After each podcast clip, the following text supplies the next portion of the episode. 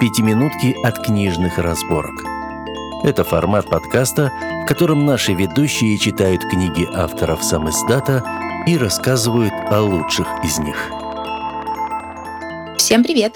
Это рубрика «Пятиминутка» с самоздатом. Мы рассказываем о книгах молодых авторов, на которые рекомендуем обратить ваше внимание. Меня зовут Анна Пушкина, и сегодня я расскажу вам о сказках. Но не о милых детских историях, а о взрослых, мрачных средневековых сказках. Сборник сказок автора Юаны Фокс так и называется «Средневековые сказки». Это история о любви, злой магии и разбое. В сборнике четыре сказки, и мне очень понравилось, как автор использует прием, который хорошо нам известен еще от мудрой дочери визиря Шахерезады. Она рассказывала султану истории, которые плавно перетекали одна из другой. Вот так и тут. Каждая сказка – это начало и продолжение следующей истории. Первая история называется «Анна и Шут», том, как в старинном замке появился смышленый карлик Шут и как юная графская дочь в него влюбилась. Следующая и, пожалуй, моя любимая из четырех называется Якобина-разбойница, про девицу преступного сословия с добрым сердцем. Она помогла влюбленной парочке спастись от неминуемой беды, но эта дорога привела ее к очень неожиданному финалу. Следующая, самая мрачная из сказок «Проданное дитя».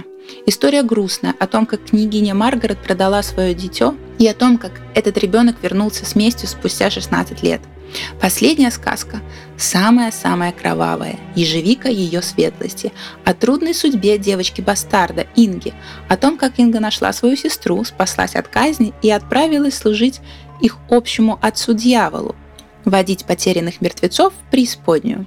Я, кстати, прочитала, что именно у этой истории есть продолжение, которое вылилось в целую законченную книгу. По дороге в преисподнюю, я так понимаю, что Инга встретила оборотня ворона и влюбилась в него. Ох, не к добру, это не к добру. Но это уже другая история, а мы вернемся к нашим сказкам.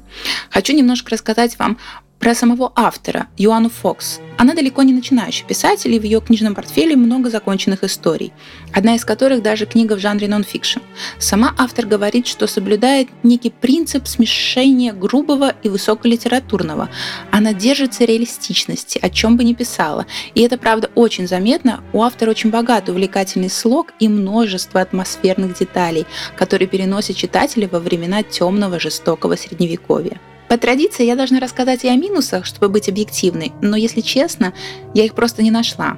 Авторский слог великолепен, атмосфера тайн и мрачности, что аж мороз по коже, присутствует, но не скатывается в хоррор, что тоже здорово. Персонажи, как и положено в сказках, немного дурные, иногда легковерные, но все равно к ним проникаешься. Итак, кому бы я хотела порекомендовать средневековые сказки? Однозначно ценителям готических романов и страшных историй. Несколько приятных вечеров в компании неоднозначных героев вам обеспечены. На данный момент познакомиться со средневековыми сказками и с другими книгами автора можно на сайте Литрес. Большое спасибо, что послушали этот выпуск. Читайте с нами. А с вами были книжные разборки и я, Анна Пушкина. До следующих выпусков.